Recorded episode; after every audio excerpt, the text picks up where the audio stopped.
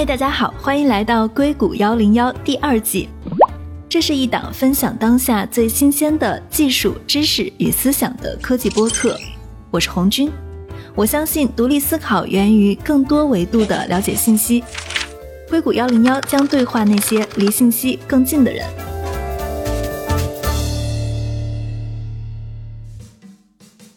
在新一季里，我先给自己打一个小广告。我们的节目正在招聘后期运营和设计。如果你对科技和商业领域感兴趣，也想跟我们一起去做一点有意思的事儿，欢迎给我们投放简历。那如果你也有自己的代表作品，可以在简历上附上你的文字、音频或者是设计作品。简历的投放邮箱我会放在文字介绍中。这期呢，我们要聊的话题是 NFT，它其实是一个区块链领域的话题。最近在硅谷很火，可能跟硅谷的一些科技明星的带动也有关系。比如说像 Twitter 的 CEO Jack Dorsey，他就拍卖了自己的第一条 Twitter 的 NFT，最终的拍卖价格是二百五十万美元。那伊隆马斯克呢，也自己发 Twitter 说他想拍卖一首 NFT 之歌，当然最后他撤销了这个拍卖。那真正让 NFT 出圈的呢，是一个叫做 Beeple 的艺术家，他的作品最后以六千九百万美元的价格成交，这在当今的艺术拍卖圈也是排名第三的价格。所以 Beeple 本人他自己也是从一个独立的插画师一夜成名，成为了全球身价第三的在世的艺术富豪。我们请到了数字文艺复兴董事总经理曹莹来跟我们一起聊这个话题。Hello，曹莹你好。你好。曹莹也是一个资深的 NFT 玩家，所以你也是自己收藏了很多 NFT 的作品，对吧？对，很多。当我们提到 NFT 的时候，它从二零一七年就已经开始有这个发展的迹象了，或者说在二零一七年的时候有一波小的高峰期，但是今年又突然火了。我想很多圈外的人知道 NFT，可能是从 Beeple 的一幅拍卖作品知道的。他的一幅画叫做《每一天前五千天》，在佳士得以六千九百三十四万美元的价格成交。你可不可以从专业的角度给我们解释一下，为什么 Beeple 的这幅画拍卖的价格突然引起了全球的这么一个关注？这个价格的确非常非常高，这是人类有史以来单件作品拍卖价格第三高。之前他没有把自己当做是一位艺术家，然后整个艺术圈呢也没有把他当做是一位艺术家，都把他当做是一位很勤奋、挺棒的设计师来进行看待的。所以说，可以称为是艺术素人，他的作品直接成为人类有史以来第三贵的艺术品，的确是出乎非常多的人所料。他之前拍卖前呢，其实我在差不多两月份的时候，我还专门在 Twitter 的一个访谈上面做了个预测，说今年我们将看到。首件拍卖价格过百万美金的加密艺术品的出现，但是我觉得已经很激进了，因为那时候的市场上加密艺术品单价其实高的也就差不多一百个、两百个以太坊左右，那已经是很高的价格了。但是没想到几周之后，Beeple 作品竟然直接突破了我最高预测的六十九倍，这绝对是出所有人意料。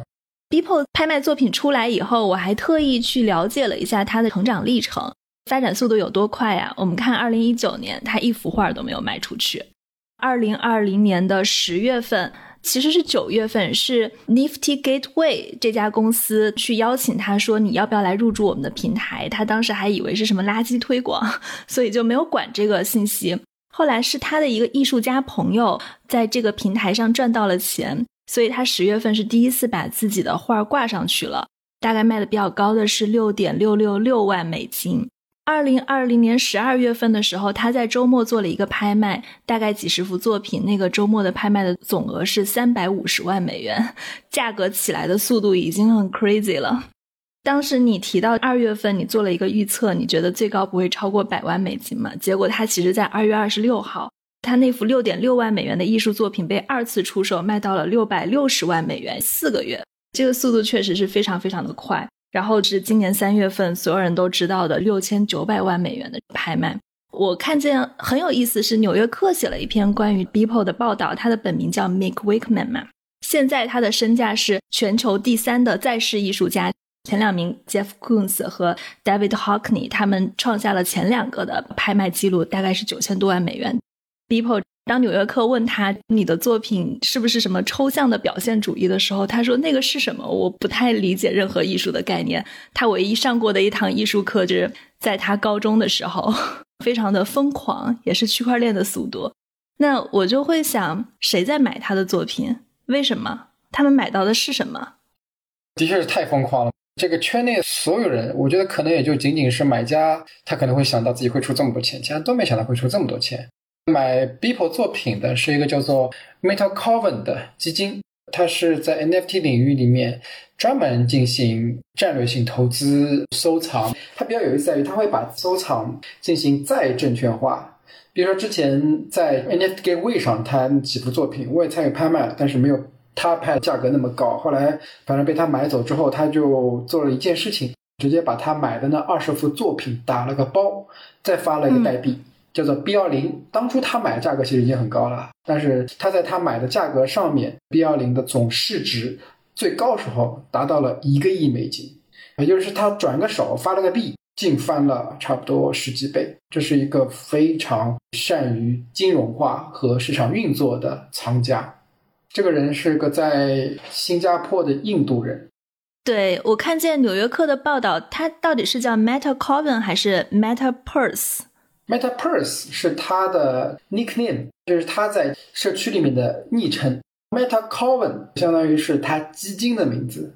你刚刚提到转手把他所有的资产打包发了一个币，这个币的价值就到一亿美元了，大概是什么时候的事情？这其实也就是他买下 Beeple 那二十幅画之后，差不多两三周的时间，他就发了这个币了。当然，他买的 B 二零这个币本身不仅仅是 Beeple 那二十幅画，它其实包含了它专门为 Beeple 的这个二十件作品，在我们称为 Metaverse 就虚拟世界，在三个虚拟世界里面做了三个数字画廊，然后这三个数字画廊的产权也包含在币里面。但这个画廊是专门来展示 Beeple 的那二十件作品，所以是以二十件作品为主。所以它其实就是把 Beeple 这个作品做了一个非常好的呈现，然后呢再打了个包，又代币化的，就相当于是有证券化的，然后直接就翻了二十倍。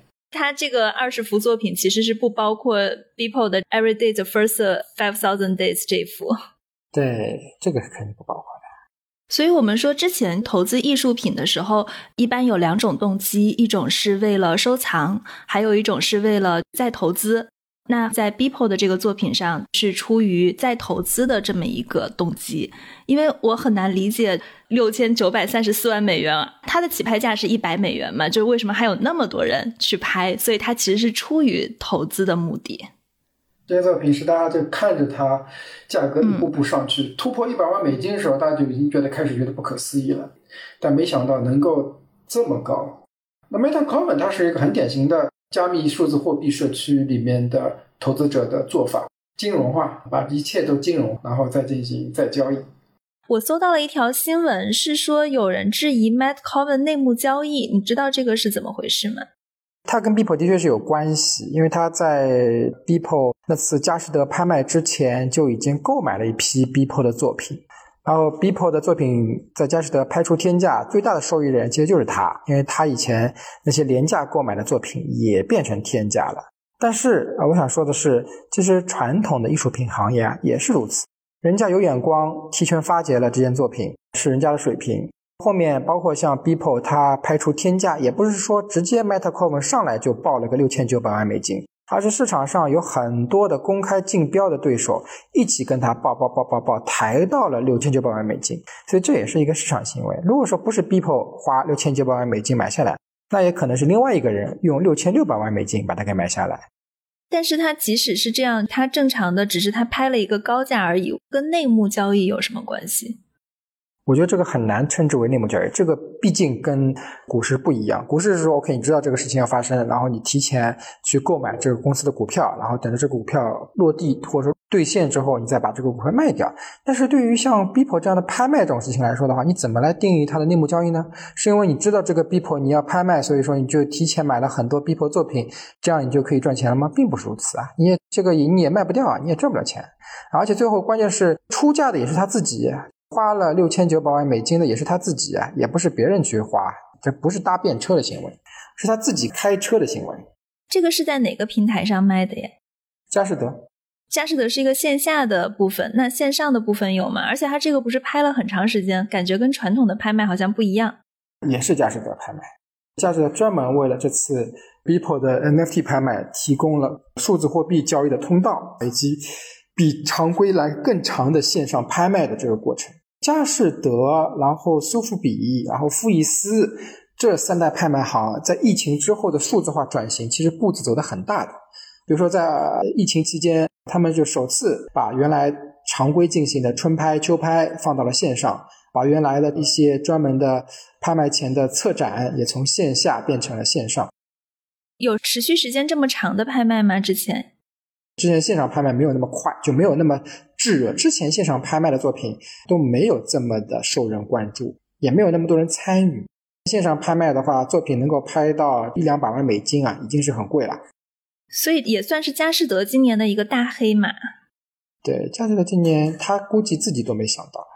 那他买到的是什么呢？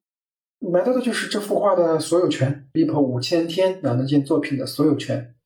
所有权是指它其实就是一个在链上的证明，这个东西属于你。啊，对他买到的其实是个 NFT，这个 NFT 呢，它是个代币，这个代币是证明这个作品它其实是未来会放在一个我们称为去中心化储存层上面，你可以把它当做是一个去中心化的亚马逊云。他购买的是在这个去中心化储存层上的那件作品的所有权的映射，因为数字作品你很难把它放在某一件具体的，比如说什么硬盘上面。然后现在普遍大家都会把加密艺术品或者是数字收藏品放在一个叫做 AR ARWave 的这个去中心化的储存网络上面，这个叫做 metadata，就是元数据。因为 NFT 其实就是一个合约。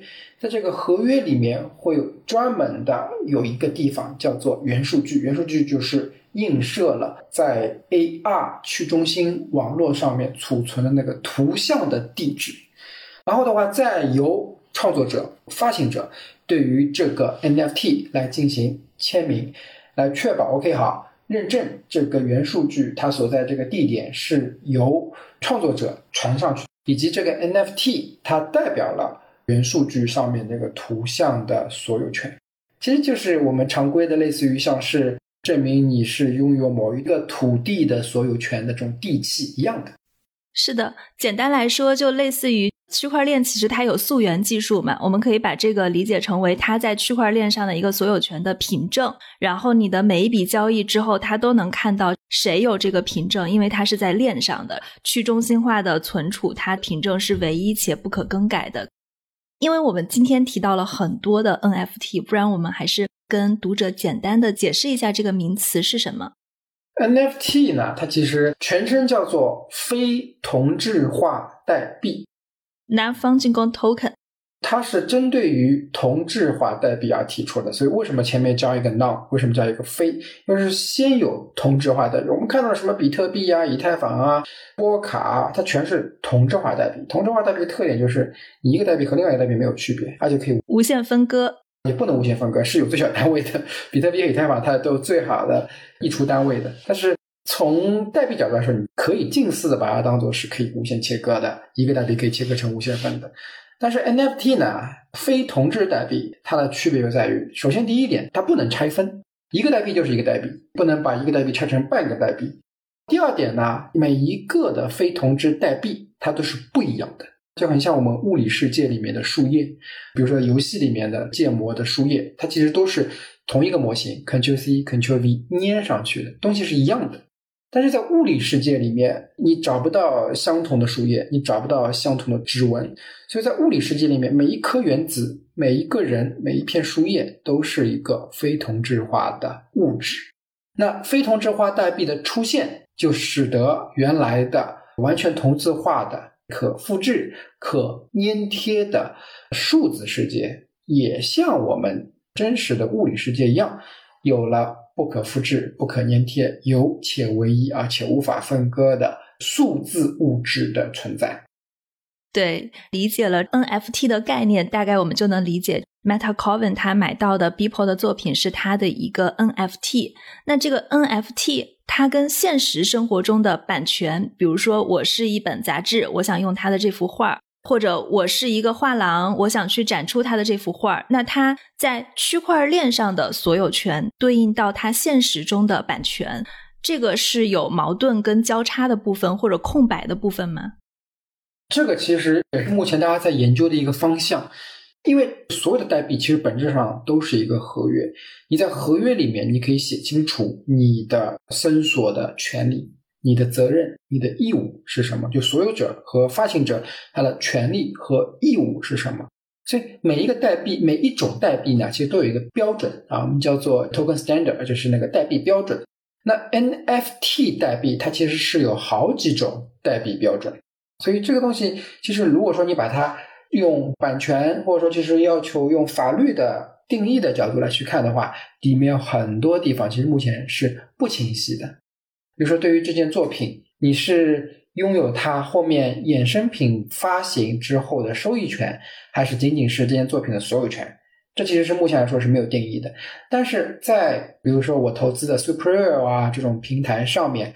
交易发行这个艺术品，它自己原生有一个 terms，在交易的法律条款里面限制了，说我交易的这个 NFT 它有什么样的权益，有什么样的责任和义务。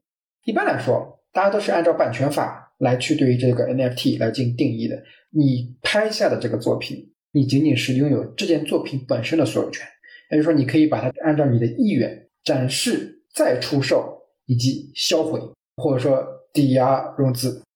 可以商业化运用吗？不行，因为这个其实是著作权的事情。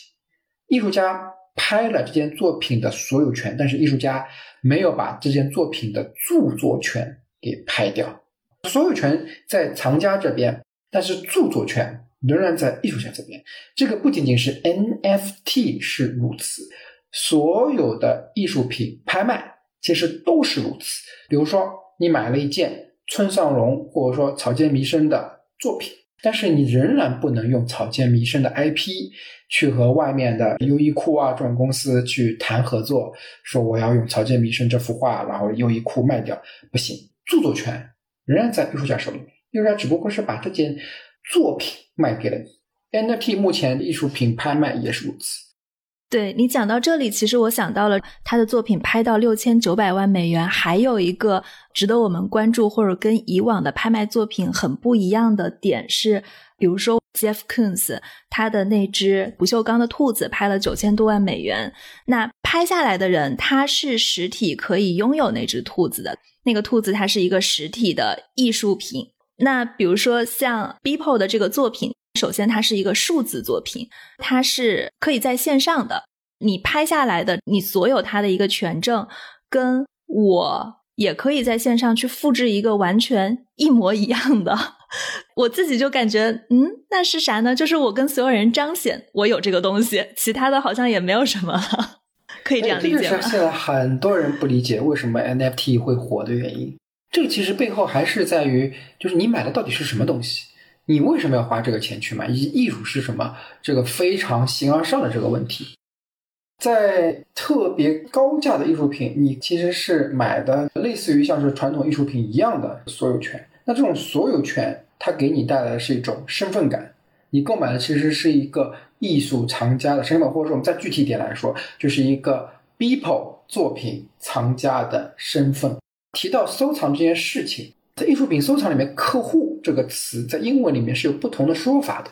最经典的、最受艺术家认可的一种客户的说法叫 “patron”，赞助人的意思。那其实现在大家在购买这些艺术品，购买不管是数字化还是非数字化艺术品，其实更大的角色就是你和艺术家产生了这种连接，你作为一种 patron 赞助人的角色来去收藏、购买、支持这些艺术家的创作。你自己从二零一七年到现在，你有投资多少幅 NFT 作品呢？他们大概是一些什么？差不多近一百多件加密艺术品，基本上就是符合我三个要求：新媒体为了在屏幕上展示而专门创作的这个作品，它是以屏幕的特点，为了照顾适应屏幕欣赏的特点而，专门创作作品。第二个就是大量使用了新技术、新工具。第三点就是很重要的，也有新的文化主张。那你投资这一部分艺术品大概是多少钱进入的？然后它现在价值是多少呢？有高有低，因为我买的是很早很早一批，我算是全球都算是比较早的收藏加密艺术。那时候我们价格就差不多几千美金，我们都是以太坊的嘛。然后按照市价，那时候是以太坊价格的话，说几千到几百美金之间。那时候一件上万美金的作品就是很贵作品了。然后现在那些作品。就当初所几千几百美金买的作品，基本上现在如果说不到十万美金，我是不会出售的。它是源于作品价格的上涨，还是源于以太币的上涨？都有。之前我在你的一个采访中看到，你说在二零二零年的上半年，NFT 的这个圈子只有七百到八百人。这个你们一般会在哪里讨论？啊我们都在 Twitter 上进行讨论。所以这个人数是估测了，因为那时候其实社区里面并没有像现在这么活跃，也绝大部分人也不知道什么是 NFT。那时候社区里面基本上比较活跃的人都互相认识，知道谁是谁，所以就能够估摸出来大概这个社区有多少规模啊。因为就是那些参与活动、参与讨论的一些人在那边。那现在这个圈子大概有多大呢？现在这个圈子人很难说了，估测大概。全世界买过至少一件 NFT 的人应该会有几十万人左右，但这个也是我们的估测，因为具体有多少人现在也很难有非常精确的统计。比如说像资深的收藏家买一些金额稍微大一点的作品的，这是不是一个比较小的圈子？对，那肯定是比较小，因为这些作品其实价格点都不便宜。如果说还要频繁的去买，经济成本相对于一般的人来说还比较难以负担。藏家之间是否会沟通？是否会有相互鄙视对方品味不好的情况？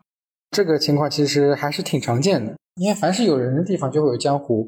所以说，加密艺术圈呢，大家本来就是来自世界各地五湖四海的品味啊、财力啊，包括各自原来在他所在世界里面的身份啊，都不一样。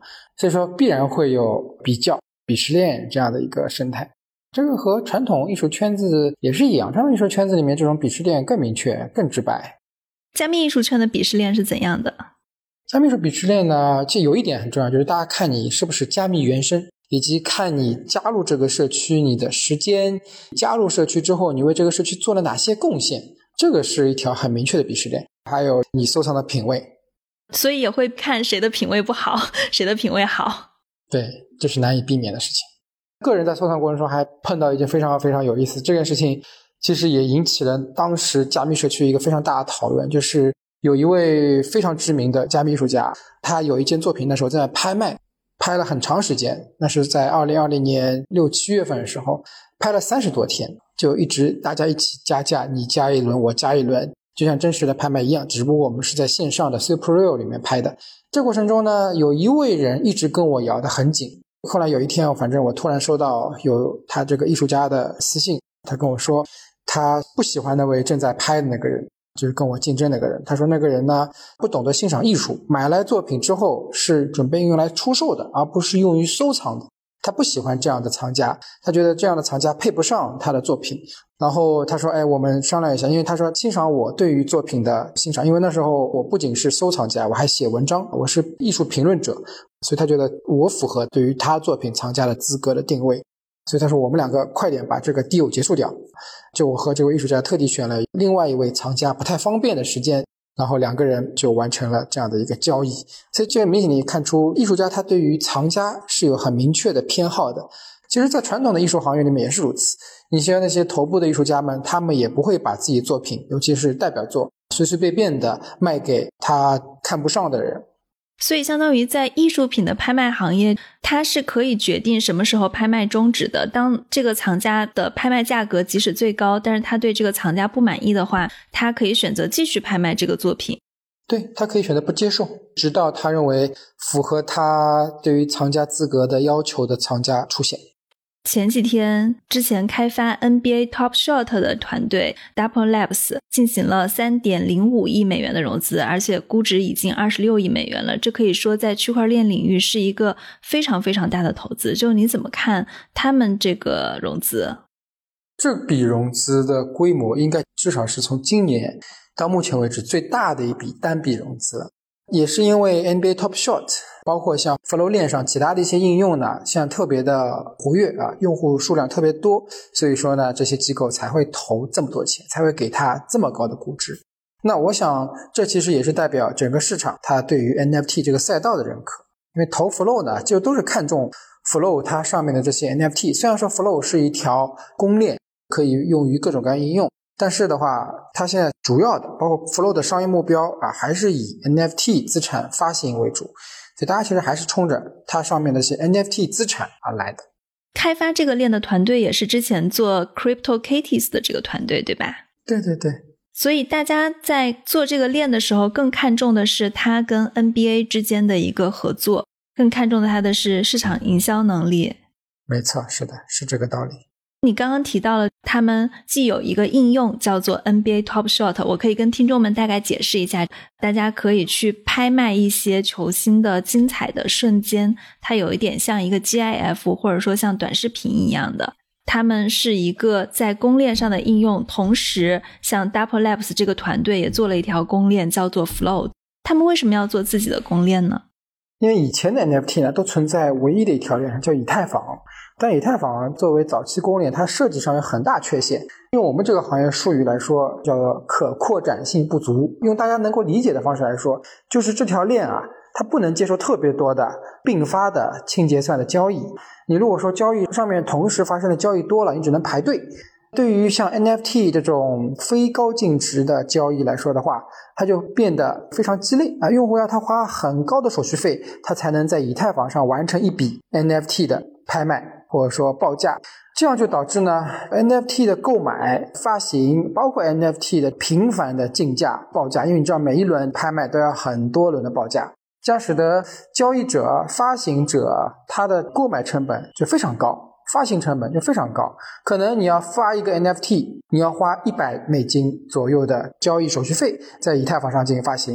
然后你要拍卖一件作品，要从你发起交易到完成交易当中这十几次的拍卖，你可能又要花差不多几百美金手续费来完成，这个就太贵了。所以 Flow 呢，它出于这个原因，所以要搞一条自己的区块链，自己的。基础设施来解决以太坊现在面临的，而且这个是很难解决的低可扩展性，就是手续费特别贵的问题。是我们其实今天讨论的很多还是很大的作品，比如说像 Beeple 这种明星光环的作品，包括像你收藏的一些，现在也价值很高了。但是其实像玩 NFT 的绝大多数玩家。还有很多是，比如说价格十几美元、几十美元的这样的一个作品，但是如果是在以太坊上上传，可能我要把这个作品发布出来，就需要交一个 gas 费用，然后每一次拍卖都会产生这样的一个费用。那对于比如说一幅假设卖到了六十美金的作品来说，但它的手续费可能就已经付出去很多了。所以，这个对绝大多数中小的交易来说是非常非常昂贵的一笔费用。Flow 它的好处就是它解决了以太坊公链上的 gas 的费用，但是它同时好像在区块链的社区里面，大家也会说它存在一些问题，可以跟大家详细解释一下吗？因为 Flow 这个团队呢，叫做 Dap Labs，Dap 实验室。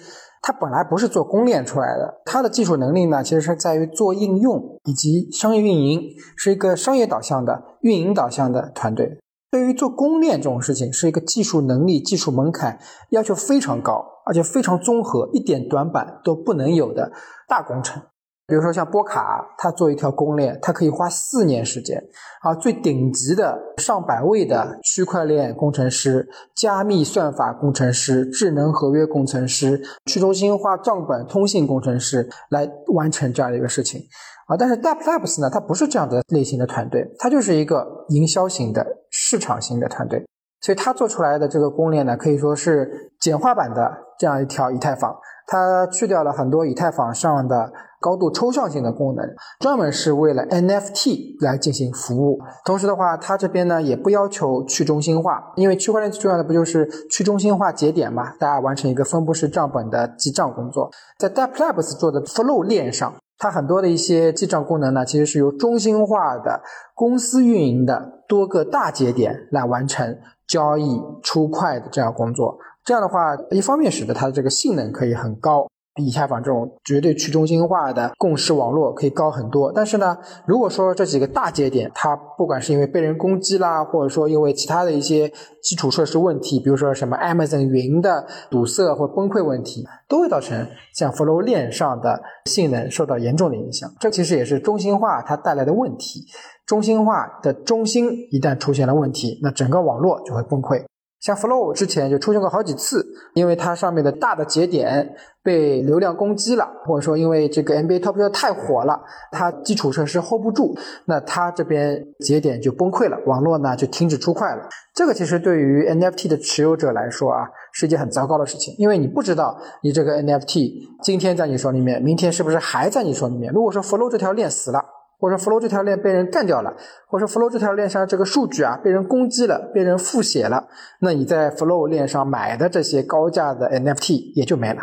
所以这非常像是一个理想主义跟现实主义的碰撞。理想主义是大家希望区块链是一个去中心化的，任何人都不能去停止这条链，因为它有足够多的节点，没有人可以控制这条链，所以它会永远的运行下去。但是与此同时，它会产生高额的手续费。然后 Flow 就选了一条走大节点的路，它相对于来说，在一个互联网跟区块链的一个折中路线中，但是它可以解决掉，比如说像 NBA。Top Shot 做 NFT 的这种应用，但是我的手续费低。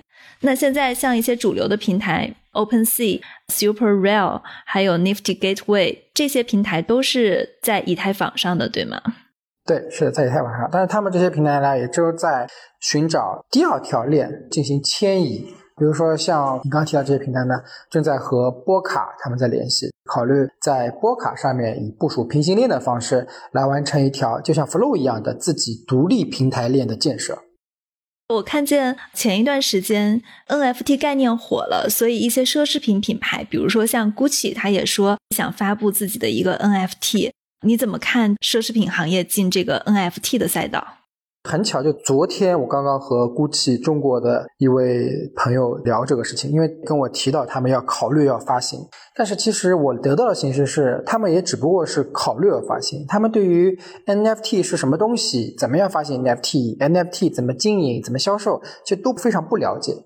现在来说，就是因为 NFT 火嘛，因为 Beeple 火，NBA Top Shot 火。交易量大，所以这些传统的奢侈品公司啊、消费品品牌公司啊，还有一些娱乐业的一些内容行业的一些公司都盯着 NFT。但是盯着和到后面真正去发行，以及发行之后卖的好，那是两回事儿，是还是需要有一段时间积累检验的。他们想要做 NFT 的思路是什么呢？他是要把他的奢侈品发在上面吗？对。GUCCI 之前还卖过杯子啊、拖鞋啊、手指啊，其实对他们来说的话，NFT 就是一种衍生品，就跟他们现在卖的那些什么杯子、拖鞋、手指、发卡这种衍生品一样的，只不过是数字的奢侈品，贴着 GUCCI logo 的数字奢侈品。这是一个门槛很高的事情吗？发行一个 Gucci NFT 的门槛很低，我都可以帮他们用一分钟完成 Gucci NFT 的发行，只要他这边我上面画的 Gucci 的这个 logo 授权给我就行了。但是要把它经营好、做好这件事情是很难的。比如说像 NBA Top Shot 一样的，像 Crypto Kitty 一样的，大家花巨资去购买、收藏你的 NFT，还有一个比较活跃的二级市场的交易社区。大家还愿意去围绕着品牌的 NFT 形成一个交流的、互动的、活跃的社区，这是很难的一件事情。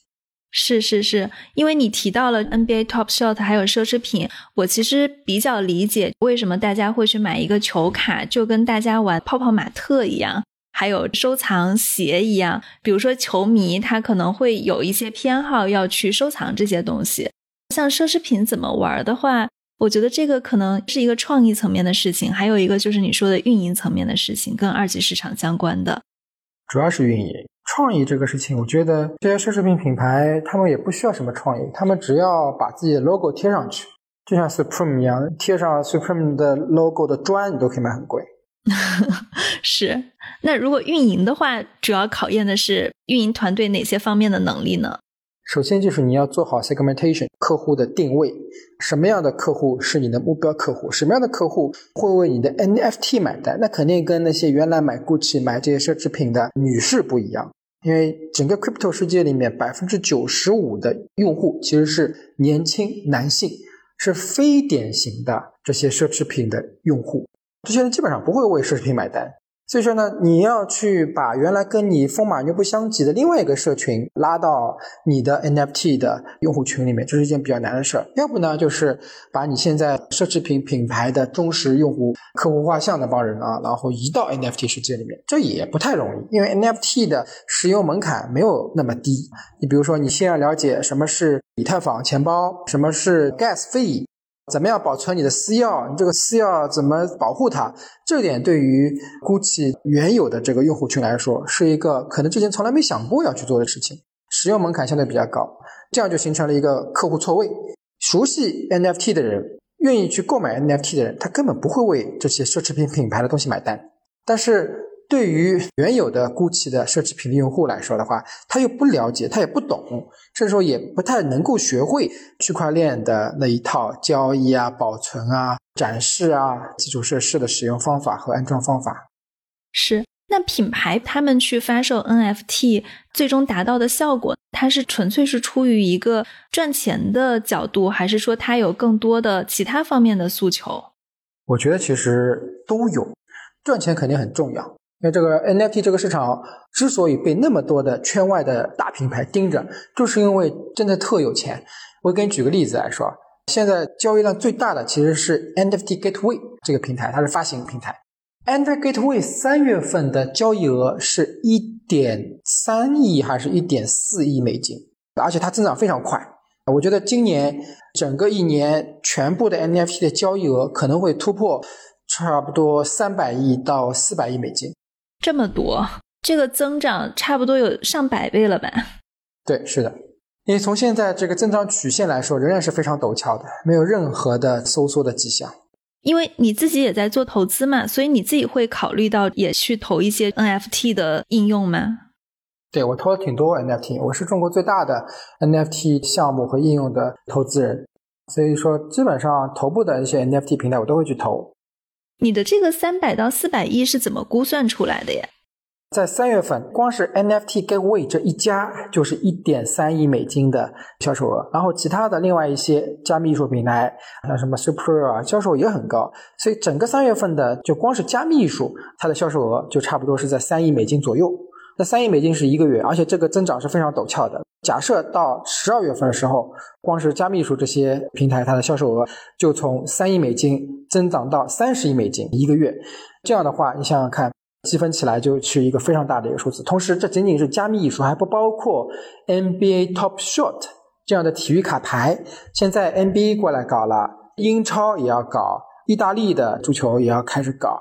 整个欧洲的欧冠也要开始搞，然后 F 一也要搞。那整个体育的衍生品市场本来就是一个非常大的市场，而且还有一点，体育衍生品为什么特别适合 NFT？就是因为体育的衍生品的原来的那帮玩家，他就特别符合 NFT 现在这个市场的客户画像，年轻人、男性。所以说呢，这个市场它的这个量本来就是百亿美金级别的。加上 NFT 的话，它百亿美金市场潜力还可以再加个零，就是千亿美金级别的市场，那就是体育运动方面的。然后呢，NFT 还有一个非常大的一个赛道，虚拟地产、数字地产这个赛道里面增长也会非常非常快。什么叫做虚拟地产？大家应该听说过 Minecraft，就我的世界。那我的世界呢？它不是在区块链上的一个虚拟世界，但是区块链上有类似的一些应用，比如说 Decentraland 这种虚拟世界应用。我也是虚拟世界地产投资基金的 GP 合伙人，所以这种东西它会和传统世界的地产一样，也会得到开发、经营、交易。炒作，因为它有稀缺性。然后同时的话，刚刚说的加密艺术啊，NBA 球星卡，还有包括像加密猫啊，包括一些区块链游戏啊这些资产，它都需要有一个展示的地方。那数字虚拟世界呢，本来就是为 NFT 交易和展示来提供服务的基础设施。所以说呢，这些数字艺术品的火，数字收藏品的火，也会带动它用于展示、保存的数字地产的 NFT 的活跃。疫情之后啊，很多年轻人，比如说像巴西啊、美国啊、菲律宾啊，他不能社交了，不能去夜店啊，或者说酒吧啊，完成他们社交。所以说现在有一个趋势，就是很多年轻人他就跑到虚拟地产世界里面，比如说我们刚刚说的 Decentraland 这种地方，去里面做虚拟的 clubbing、蹦迪、虚拟的交流、虚拟的音乐会。现在在 Decentraland 里面，每天都有虚拟音乐会、虚拟课堂，甚至还有虚拟的竞选在里面举行。更不要说什么虚拟的艺术展啊、虚拟的游戏的比赛啊，特别多。所以，所有的线上资产都可以把它做成一个 NFT。一切数字资产都可以 NFT 化，你的身份、你的资产都可以。对，我看见还有一个 NFT 的应用很火，叫做 Crypto Punks，它是一个像素化的小人儿。你可以解释一下为什么大家会去花钱买那么一个像素的小人儿吗？首先，这个是古董，这真的是数字艺术里面的古董。它在 NFT 出现之前，这个团队叫 Lava Labs 就已经开始创作这一系列的数字小人，一共创作了一万个。送掉了九千个，自己留下了一千个。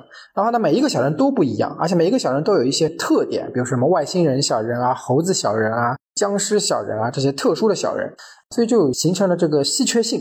然后呢，因为它的这个形象特别有意思，它就是一个你很适合做头像，作为你在 Twitter、在微信、在 Facebook 上面这个头像，作为 NFT 大玩家身份的一种社会象征，一种身份地位的象征，所以它就受到那些 NFT 加密巨鲸的追捧，就像是奢侈品一样啊，就像你购买一个 GUCCI 的限量版的包来证明自己是一个上流社会人士，或者说是一个有品位的人士一样，这就是我们在数字世界里面的 GUCCI。如果你看到一个人的 Twitter 头像，或者他在一个 Telegram 上或者微信上的头像是 Crypto Punks，你基本上可以知道他懂区块链，或者说他玩这个的时间很久。是他已经不仅是懂区块链，基本上这个人是一个核心人士。比如说像 Crypto Punks，它会有很多很多的小人儿，那它的哪些小人是特别的？这些你们也能看出来吗？其实也没很多，也就是一万个。还有一些人掉了，有些人因为私钥忘记了，或者说私钥被盗了，他掉了。所以说这个小人是不断减少。那现在卖的贵的都是一些比较特殊的小人，比如说什么僵尸卖的很贵，特殊主题，对，特殊主题，外星人小人、光头小人，稀缺性里面的稀缺性，让人一目了然，看到这东西肯定是很少见的，那这个就贵。会有人他不买 Crypto Punks 的 NFT。因为这个头像其实在哪里都可以下载下来嘛，那我就是随便下的一个头像，但是我没有买它的 NFT，就我没有所有权，但是我也可以用它，这种情况会有吗？有啊，这就像你买假的 LV 包一样的，但是一旦被人揭穿，这是一件很尴尬的事情。所以你们玩家内部大家会去比这个，你的头像是不是真正的你有所有权的 NFT？是的，所以一般来说啊，就是你在挂头像的同时，也会在你的 Twitter 的介绍里面会写上是第几号头像的所有者，一定会写出来的，那大家知道 OK 这个头像是第几号头像，因为都有编号的嘛。如果真的有好事的人去查一下，发现这个不属于你，那这个就是社会性死亡，这个比拿一个假的 LV 包更容易被人戳穿。就像你怀疑它是假的，你也没有证据。但是头像如果说不是属于你的，你反而挂上去了，你又同时声称自己这个头像是你的，那就是一件很容易被人戳穿，而且戳穿之后很尴尬的一件事情。大家是不是有这个头像是可以在链上看到的，对吗？记录是公开的。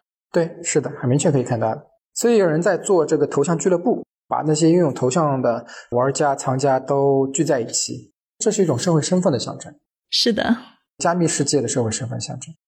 那你可不可以跟我们回顾一下，在加密艺术行业 NFT 的发展有哪些标志性的事件？因为比如说你刚刚也提到了像 Crypto Punks 这个团队，包括他们的小人头像，在 NFT 以前就有很悠久的历史。那在整个 NFT 的发展过程中，它有哪些大的阶段呢？先要从 NFT 的史前开始说起了。二零一四年的时候，出现了最早的加密艺术的产品，那就是一张纸，纸上写着这个比特币的钱包地址，称为纸钱包。但是这个纸上印了非常漂亮的、专门制作的加密文化主题的作品，就是每一个比特币钱包地址对应了一张纸上的作品。最最早期的，你可以称为是加密艺术，虽然说不是上链的。后面的话又出现了类似于用比特币技术来做的叫做单链的可收藏品，也是很精美的图片。一七年出现了我们现在常见的这些 NFT 的标准，比如说 ERC 七二幺啊、ERC 幺幺五啊，这些都是 NFT 代币的标准，发行这个资产的标准。跟大家解释一下 ERC 幺幺五跟 ERC 七二幺的区别跟先进之处。ERC 七二幺是最早的 NFT 的标准，它的特点呢其实非常简单，就是对于每一个代币，你可以当做每一个资产，它给了一个编号，比如说你这是第几号币，然后的话，对于每一个币呢，又给了一个叫做权限，就谁可以去交易这个币，谁可以去转让这个币，这两个非常简单的功能，其实就使得币呢它具有了唯一性。而且它不可分割，不像比特币一样，你可以分割到小数点或八位，它不行。一个 NFT 就是一个币，你无法把一个 NBA Top Shot 的这个币分成十份、二十份，分不了，你只能一个单个单个的转让。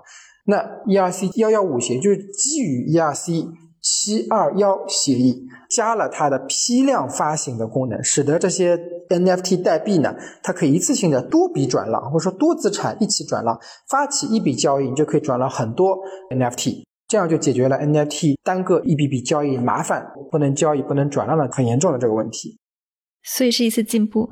对，有了这个协议之后的话，NFT 才是正式出现，才有了我们看到的 CryptoKitty。CryptoKitty 就是 ERC 七二幺发明者那个团队做的 NFT。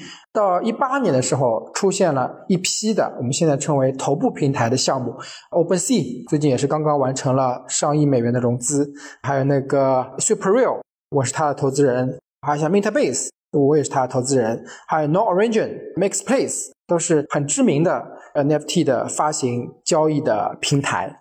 整个的来说，一八年可以说波澜不惊，因为一八年加密数字货币市场是个大熊市，对，是个大熊市，所以大家圈内和圈外的人对于 NFT 并不关心。一九年市场好了一点，然后 SuperReal 什么他们开始起来了，开始进行相关的资产的发行啊，加密艺术的策展这一系列活动。到了二零年，那是 NFT 的开始真正爆发的一年 super 这边的交易量增加了几十倍。然后的话，Flow 这条链开始落地，开始出现。然后 NBA Top Shot 的发行，包括像 CryptoPunk 从原来无人问津，然后突然变成天价，大笔的各种各样的 NFT 项目的融资的完成，项目的出现，包括这个 ERC 幺幺五五团队，他们也跟 Flow 一样，也做了一条自己的链。叫 Infinity，我也是他们的这条链的天使投资人之一。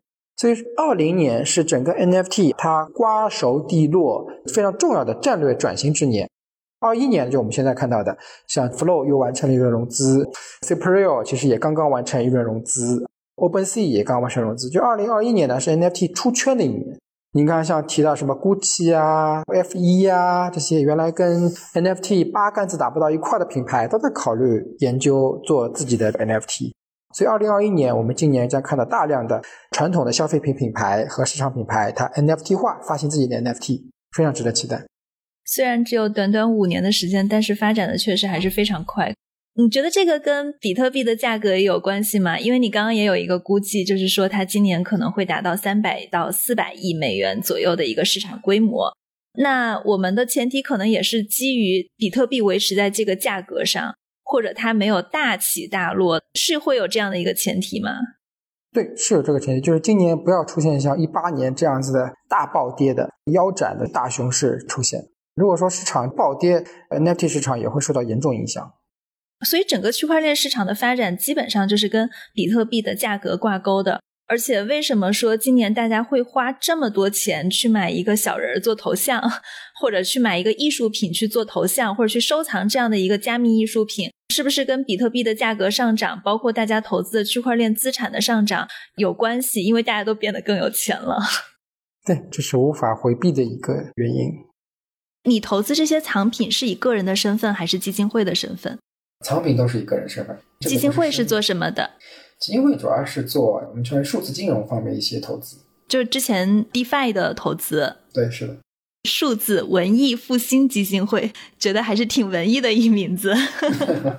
对，因为有另外一家叫文艺复兴基金。呃，那个很有名，华尔街的著名的对冲基金。我们那时候起这个名字，其实跟文艺没有一毛钱关系，是盯着这个文艺复兴基金去的。所以有一个对标者，有一个心中理想的目标。